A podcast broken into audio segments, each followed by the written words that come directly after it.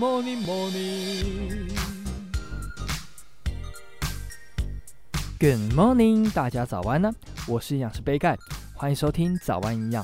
在进入节目之前，要跟大家打个小广告一下。本集节目由统一阳光赞助播出。统一阳光糙米浆严选台湾糙米制作而成，糙米有胚芽以及麸皮，保留完整谷粒的营养。让健康更加分，在研磨的过程中也加入芝麻以及花生，让整体的营养价值再度提升，浓而不稠，滑顺，非常好入口。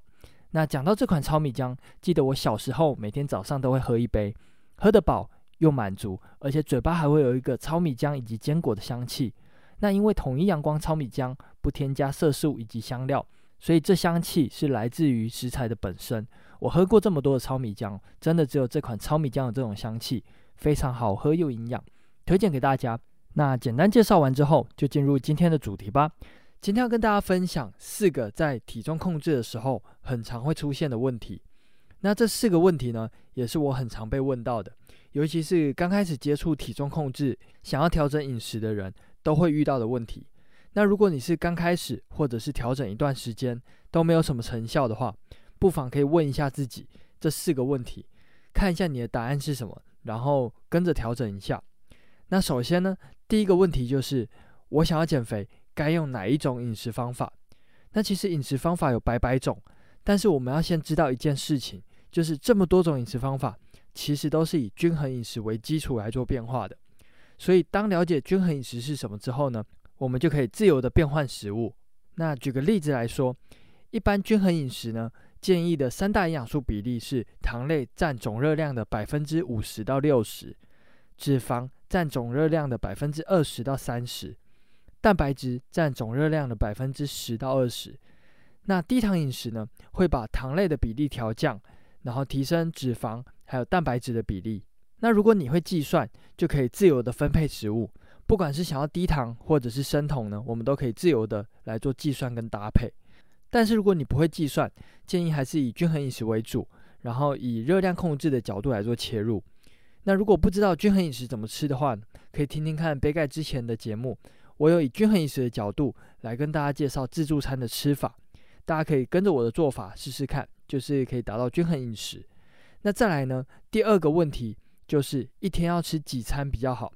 那这个问题真的很常被问到，有很多人会说只吃一餐是不是效果比较好？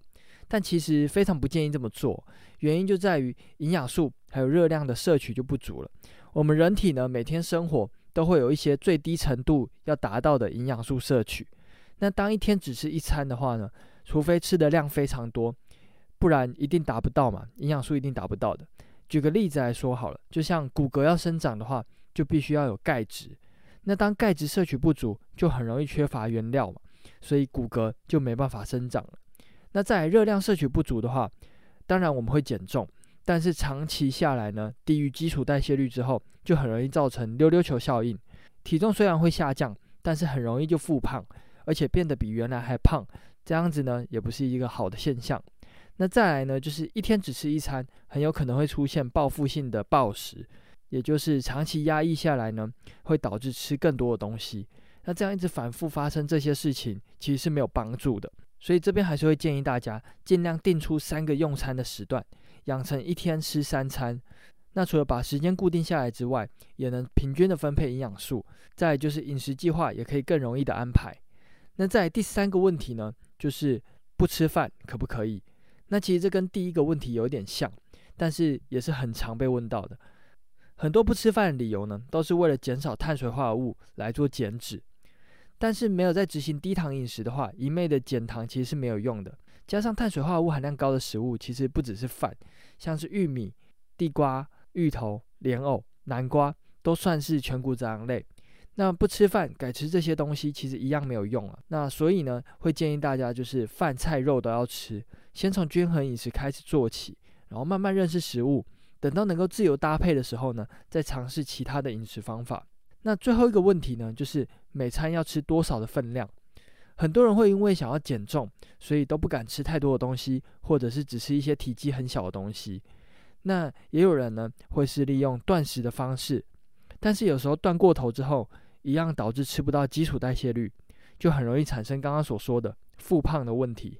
那这边会建议大家以均衡饮食的角度，然后每餐极限呢可以控制在七到八分饱，这样子呢就可以避免吃太多东西，控制一下热量，达到足够的营养素摄取，也可以满足自己对饮食的欲望。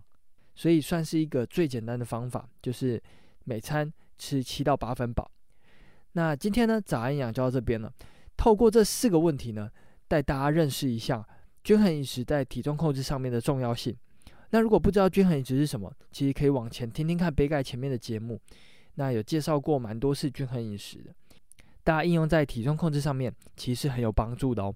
再次感谢统一阳光赞助本集节目。那杯盖有出一本书，叫做《营养师杯盖的五百大卡一定瘦便当》，对菜单设计还有烹调有兴趣的朋友，赶快到资讯栏看看。有任何问题或是鼓励，也都欢迎在底下留言，别忘了给五颗星哦。最后，祝大家有个美好的一天。